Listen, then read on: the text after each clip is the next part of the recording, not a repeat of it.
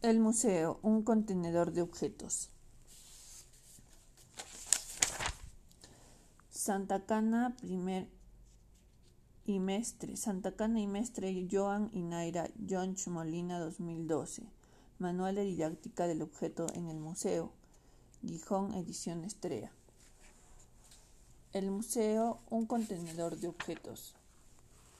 Los museos son contenedores de objetos. En la imagen, cubos de basura de la exposición permanente de un museo de Viena. Fotografía J. Santacana y N. Jones. Ideas principales. El museo, como contenedor de restos del pasado, es una fuente para conocer la historia, por ello puede ser un instrumento educativo. La diversidad de objetos que componen los museos es el reflejo de la diversidad del pasado.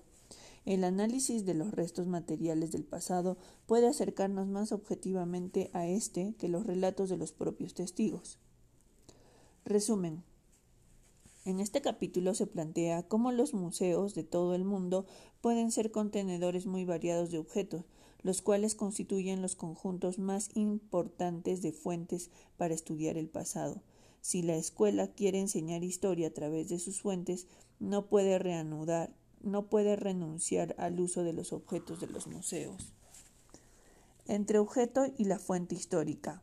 El museo siempre ha sido un contenedor de conexiones de objeto, de objetos. Estos objetos suelen ser muy diversos y pueden ir desde la barca solar del faraón Keops en el Museo de Gizeh hasta un simple plato cerámico de reflejos metálicos del siglo XV o del siglo XVI.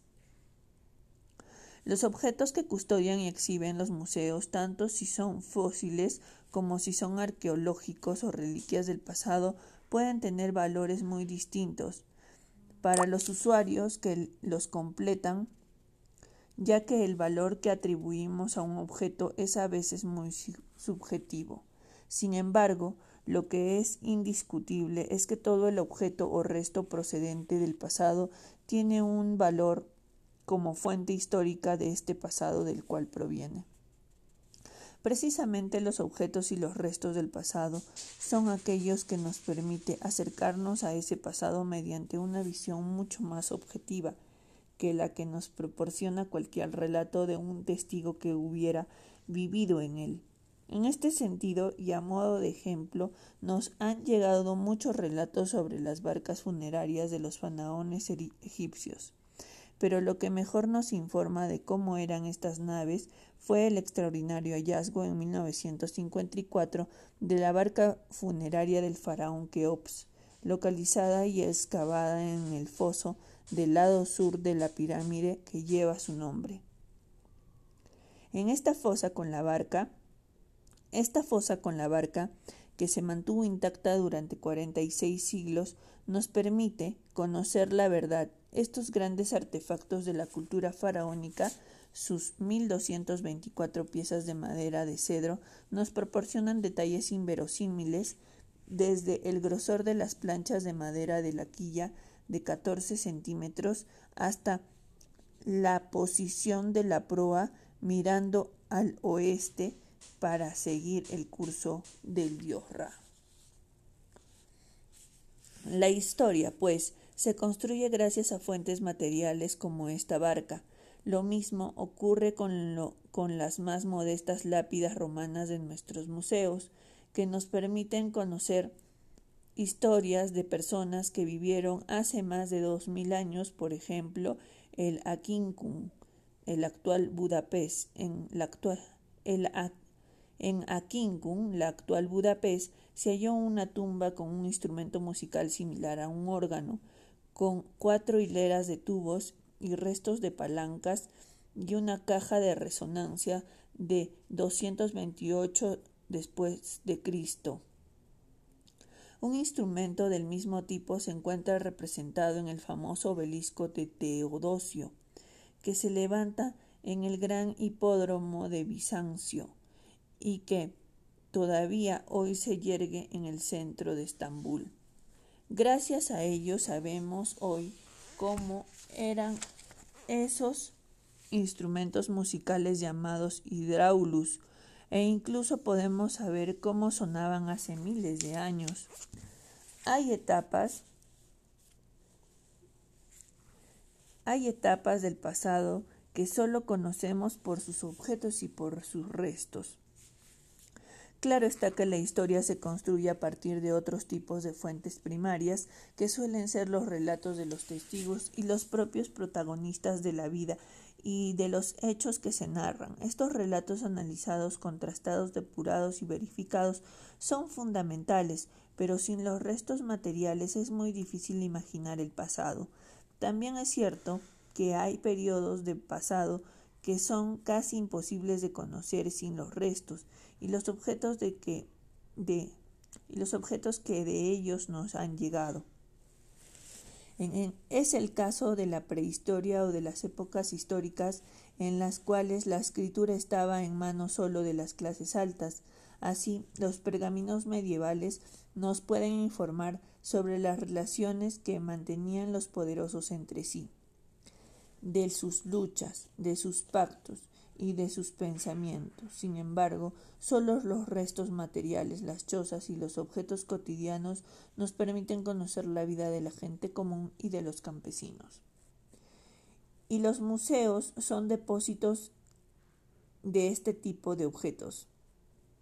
Guardan en primer lugar objetos líticos, grandes piedras, restos de construcciones y monumentos demolidos en épocas antiguas o recientes, y estas piedras son de índole muy diversa y van desde lápidas epigráficas antiguas hasta sepulcros modernos, incluidas las lápidas con el enorme con el nombre de antiguas calles, hoy, hoy cambiadas por imperativos por imperativos del tiempo.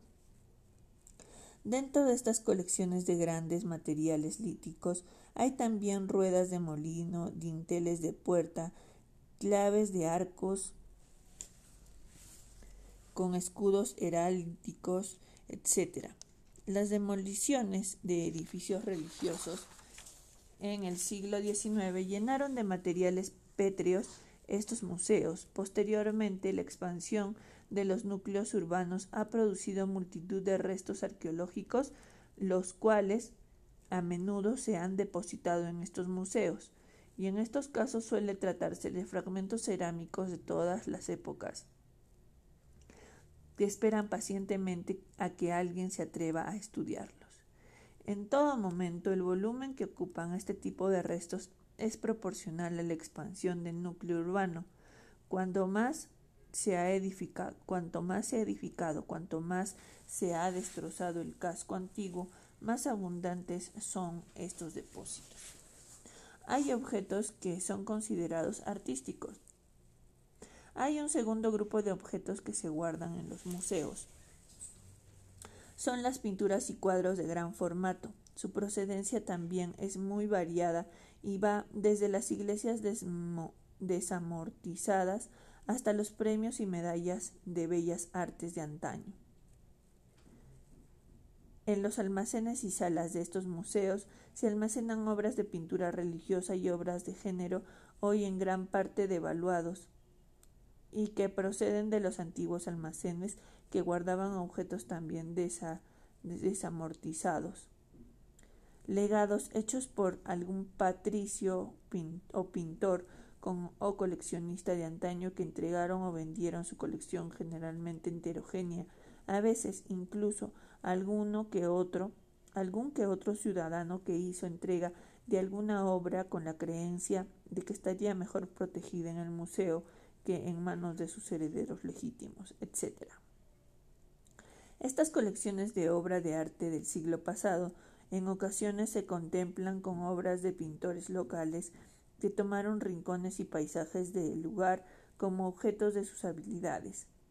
Las obras las compró algún edil sensible al arte y las colgó en algún despacho de la burocracia local, hasta que el tiempo las arrinconó por razones de estética o de tamaño. De esta forma engrosan el tesoro, entre comillas, de la colección del museo. Las herramientas de trabajo también son objetos. Hay, tercer género, hay un tercer género de objetos que suelen estar en el museo. Nos referimos a muebles y herramientas del pasado inmediato. En efecto, los procesos de transformación de las sociedades rurales hacia las sociedades industriales, hecho que en la mayoría de municipios españoles ocurrió en la segunda mitad del siglo XX, liberaron, una gran cantidad de herramientas propias de estas sociedades agrarias y se trataba de herramientas agrícolas, carros, arreos para mulos y caballos, arados, asadas, hoces, guadañas, podaderas, capazos, etc.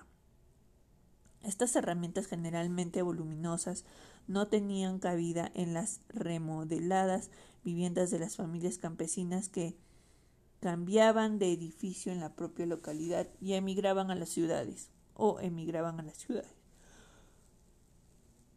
Junto a todo ello había también oficios artesanales en trance de desaparición. ¿Qué se hizo de los talleres de los remendadores, remendores de zapatos de los pueblos? ¿Qué se hizo de las herrerías que herraban a los caballos y a los mulos para que también fabricaban y arreglaran las herramientas? ¿A dónde fue a parar el material de las antiguas carpinterías? Todo era ello gran parte, todo ello en gran parte se perdió, se transformó en chatarra, cuando había mucho metal de hierro o bien se transformó en leña si había mucha madera, pero en una pequeña parte de esos objetos se libró del chatarrero y de la hoguera, respectivamente, e ingresó a los museos locales, y ahí permanece todavía. De forma similar ocurrió con muebles, cocinas, aparatos de radio, gramolas y tocadiscos, que dejaron de funcionar. Una buena parte fue a engrosar los fondos del museo. Existe todavía un cuarto tipo de objetos que incrementan los fondos de los museos. Nos referimos a los elementos que forman parte de admiración municipal y que posteriormente cayeron en desuso.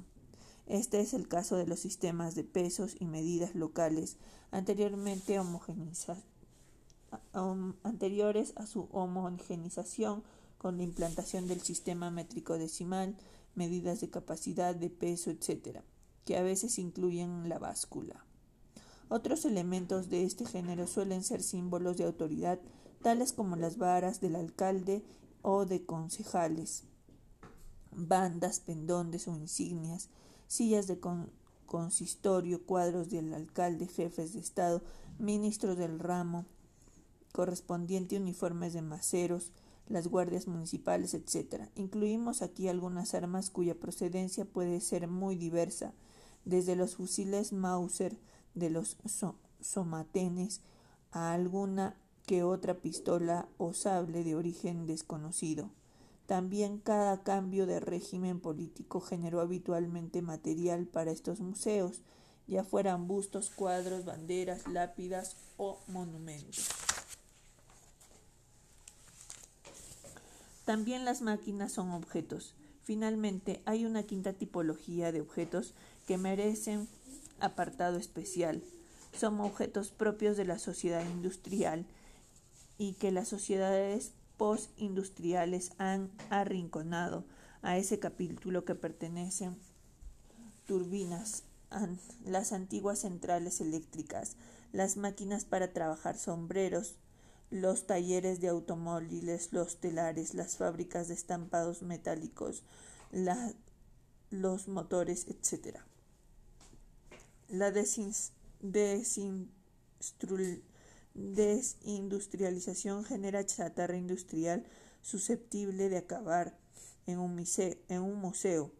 El problema para este tipo de elementos suele ser el espacio. Si no hay espacio, se conservan durante un tiempo limitado hasta que una vez oxidados se destinan a chatarra. Además, todo ello no quedan por examinar. además, todo de, además de todo ello, nos quedan por examinar las colecciones especiales que hay en algunos de estos museos y que pueden ir desde una serie impresa de grabados de colla hasta un herbario o unas colecciones de mariposas.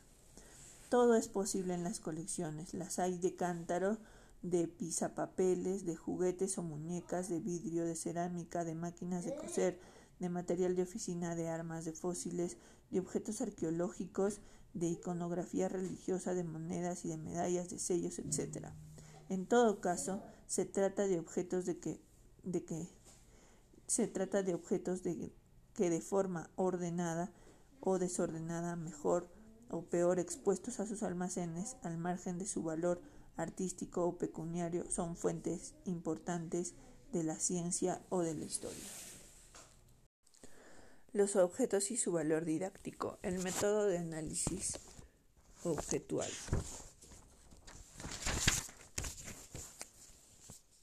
Cualquier objeto es susceptible de ser analizado como fuente.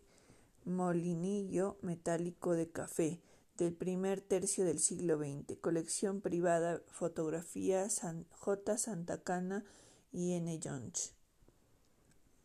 Ideas principales. Analizar es descomponer un elemento u objeto para poderlo conocer.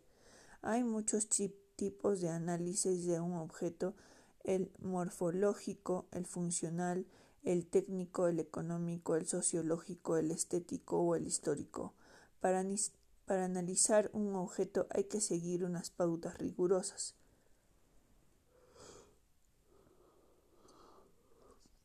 En este capítulo se plantean algunos de los tipos de análisis susceptibles de ser aplicados a los objetos y se proporcionan las pautas concretas de estos análisis con la idea de que sean utilizadas como guías en el quehacer cotidiano tanto de museólogos como de educadores.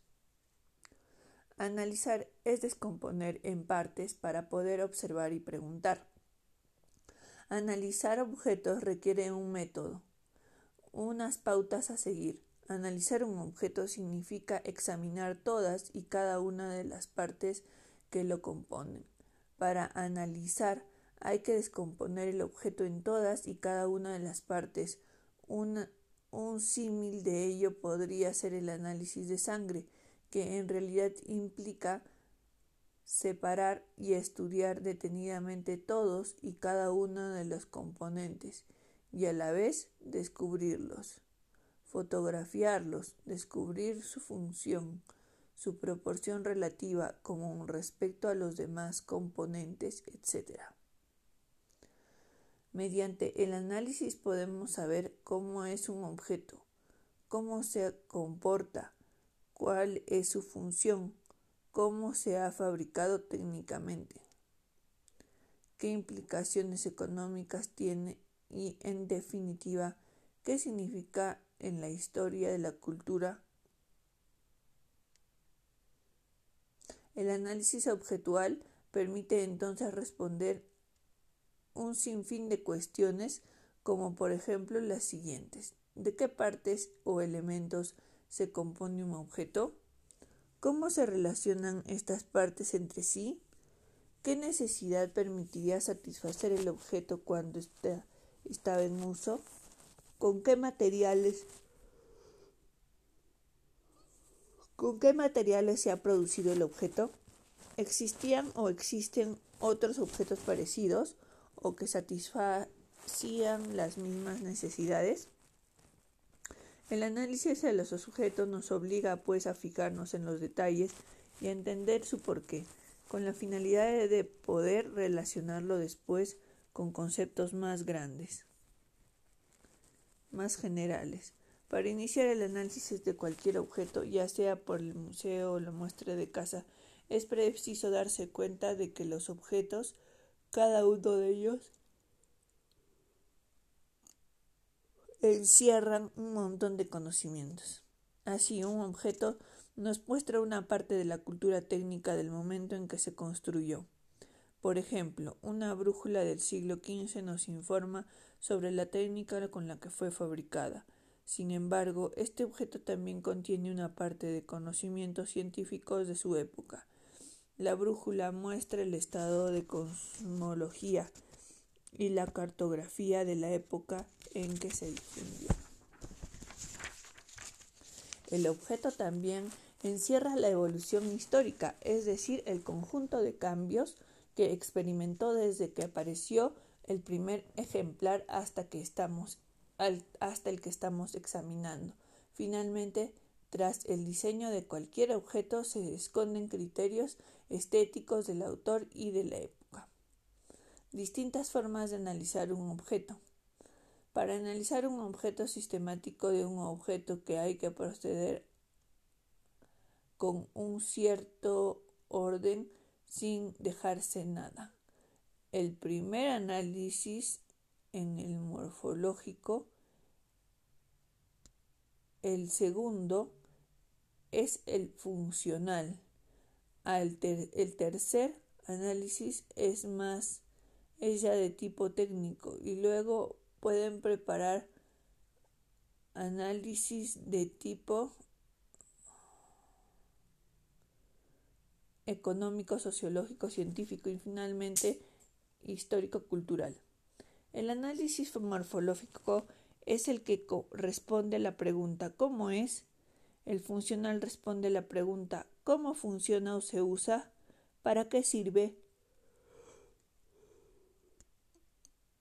Para el análisis técnico nos interrogaremos sobre cómo se ha hecho, mientras que el análisis económico responde a las interrogantes sobre, su coste y su puesta en el mercado. El análisis sociológico nos responde a las cuestiones sobre sus destinatarios. El análisis estético responde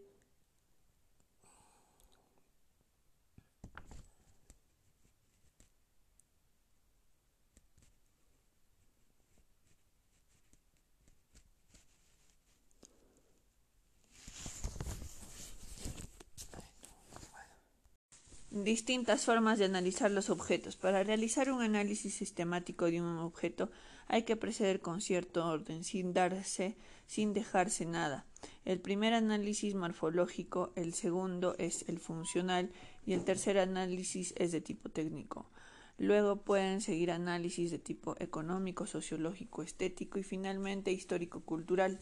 El análisis morfológico es el que responde a la pregunta ¿cómo es? El funcional responde a la pregunta ¿cómo funciona o se usa? ¿Para qué sirve? Para el análisis técnico nos interrogamos cómo, cómo se ha hecho, sobre todo cómo se ha hecho, mientras que el análisis económico responde a las interrogantes sobre su coste y su puesta en el mercado. El análisis sociológico nos responde a las cuestiones sobre sus destinatarios. El análisis estético responde a los gustos e ideas existentes sobre lo feo o lo bello en el momento determinado de su creación y el análisis histórico. Y el análisis histórico se plantea las causas o razones por las cuales surgió el objeto y si fuera el caso por las transformaciones sufridas desde entonces. Veremos estos extremos sirviéndonos de, un, de unos objetos enigmáticos, los sellos cilíndricos mesopotámicos expuestos hoy en el Museo Británico. El análisis morfológico de un objeto se inicia analizando su estructura, es decir, si es simple, forma formada por una sola pieza o por el contrario, si es compuesta y está hecha a base de varias piezas. En caso de los objetos mesopotámicos podemos decir que son un cilindro de lapislázuli y un cristal de roca con perforación central longitudinal que tienen en ambos extremos sendos casquetes troncocónicos de oro o de cobre.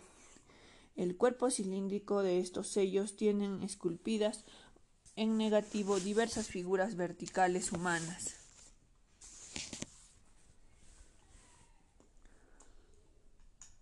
Y de animales. Se trata de un objeto pequeño, de no más de 6 centímetros de alto y 2 de diámetro.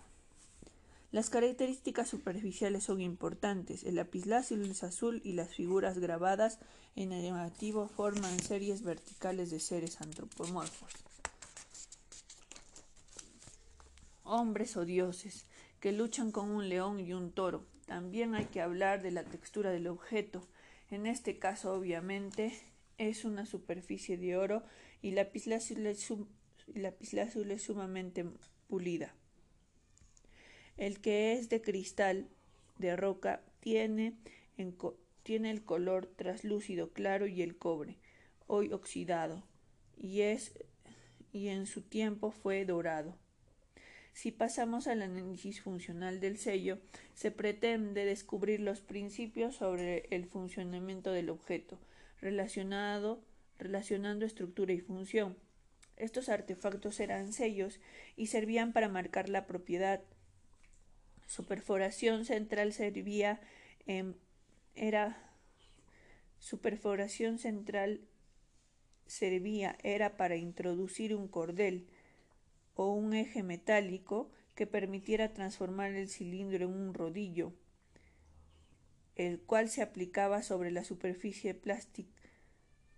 sobre superficies plásticas blandas, ya fueran de barro fino, arcilla, yeso o cera. Por esta razón, sus dos extremos tienen forma troncocónica. La decoración en negativo servía para, servía para que al aplicar el sello como si fuera un rodillo, las figuras sobre la impresión de la arcilla de arcilla aparecieran en relieve. El sello también podía emplearse para evitar que puertas, arquetas y otros recipientes fueron abiertos sin permiso de su dueño. El análisis técnico del objeto implica conocer y explicar cómo ha sido fabricado, con qué materiales, cómo han sido aplicados, etc. En el caso que nos ocupa, el lapislázuli o el cristal de roca son piedras semipreciosas, duras, el, el primero tiene una dureza de 5,5 en, la escala de, en la escala de Mohs y no es atacado por ácido clorhídrico. Desde el punto de vista mineralógico, el lapislázuli es una roca cuyos principales componentes son la lazurita, que es un silicato cálcido que le proporciona el color azul, y la tonita junto con la calcita que producen el vetado. También contiene pirita que le proporciona un destello al introducirse la luz, al incidir la luz. Su composición química puede ser NaCa, sodio, calcio, silicio, oxígeno, zinc, silicato de aluminio y sódico cálcico y sodio calcio. Al no ser una piedra muy dura, podía ser trabajada con pequeños cinceles de bronce. La piedra que quizás era trabajada en caliente, ya que entonces es más sensible a la presión. Por lo que respecta a los extremos, bien fueran de cobre o de oro, se obtenían mediante fusión en, molde. La perforación central se realizaba mediante métodos abrasivos. Por el contrario, el cristal de roca es cuarzo puro. Cierra la puerta, por favor.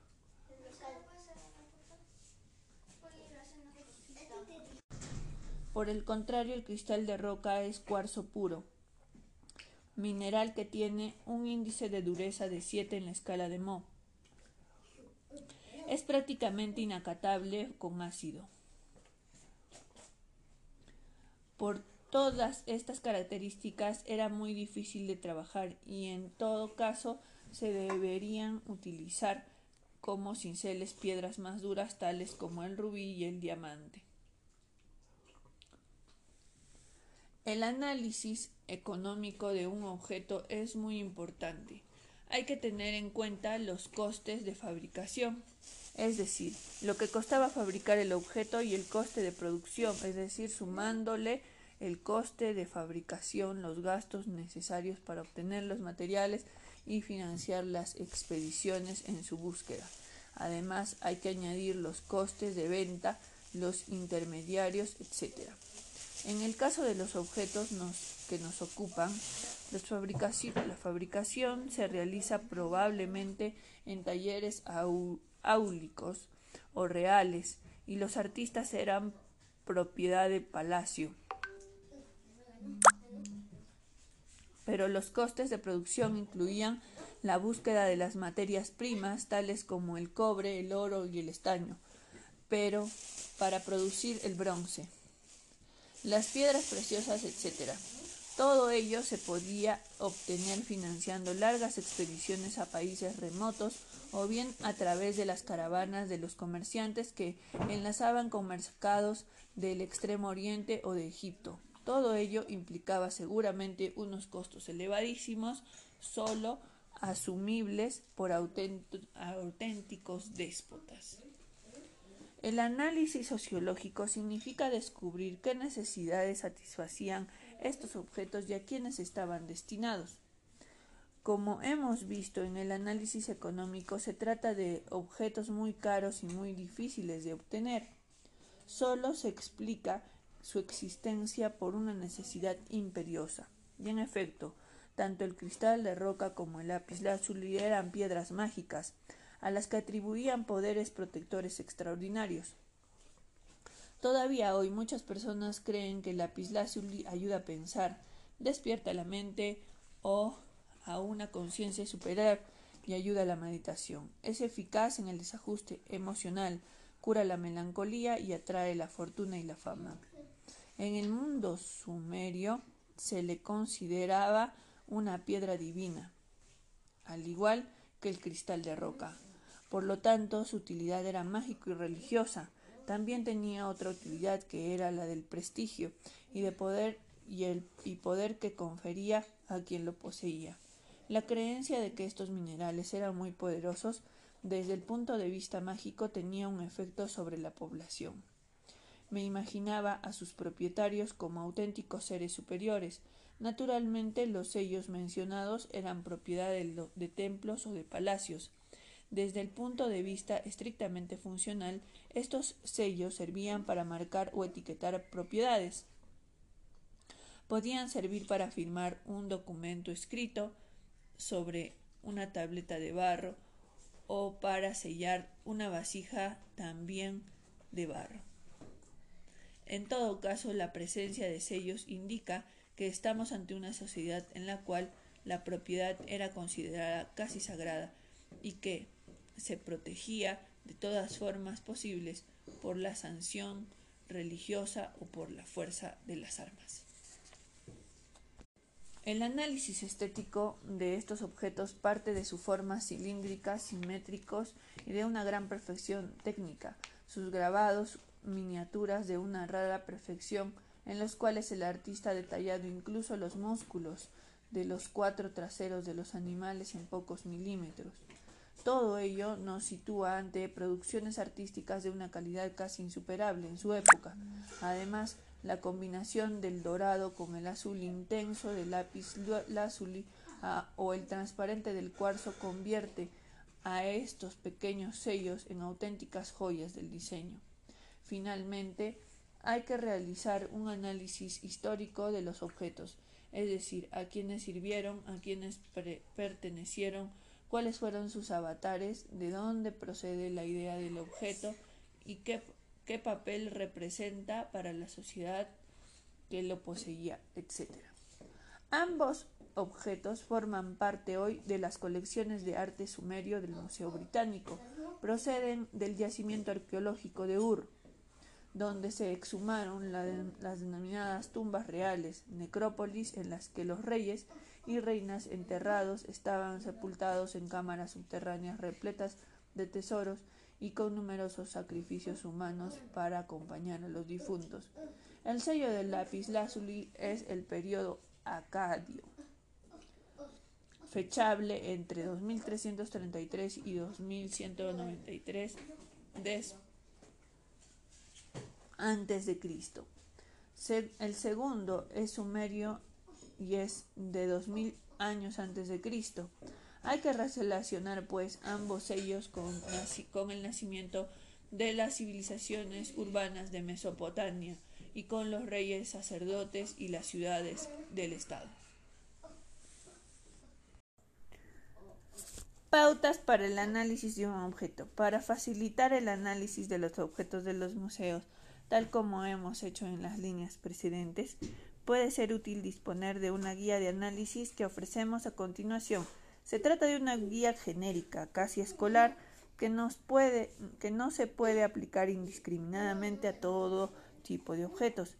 Según la naturaleza del objeto, habrá que adaptar la guía o el cuestionario que solo ofrecemos con el convencimiento de que el profesionado y los profesionales de los museos sabrán adaptar en todo caso concreto.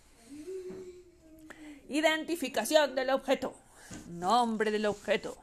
Lugar donde se fabricó. Dónde se halló. Dónde está hoy. Autor o marca de la producción, si existiera. Número de identificación, si lo hubiera referencia bibliográfica, web, filmografía, etc. Análisis morfológico. 1. Descripción de la forma del objeto, intentando geometrizarla. Dimensiones del objeto que se analiza. Partes o piezas que lo componen, si ello es posible. Materiales que intervienen en la composición del objeto, superficies, colores, etc. Em, conservación del objeto, estado actual, está roto, entero, tiene desperfectos. Dibujo del croquis, esquema, compositivo o fotografía. Análisis funcional. ¿Qué utilidades puede tener el objeto si es que se conocen? Describir cómo funciona o para qué podría utilizarse. Delucidar, dilucidar si, dilucidar si es posible la función de cada componente o parte. Relacionar la forma con la función. Si la forma facilita su función. Su forma facilita la función. En el caso de que se utilice energía para funcionar, hay que decir cuál. Presentada, presentada riesgo su uso o funcionamiento.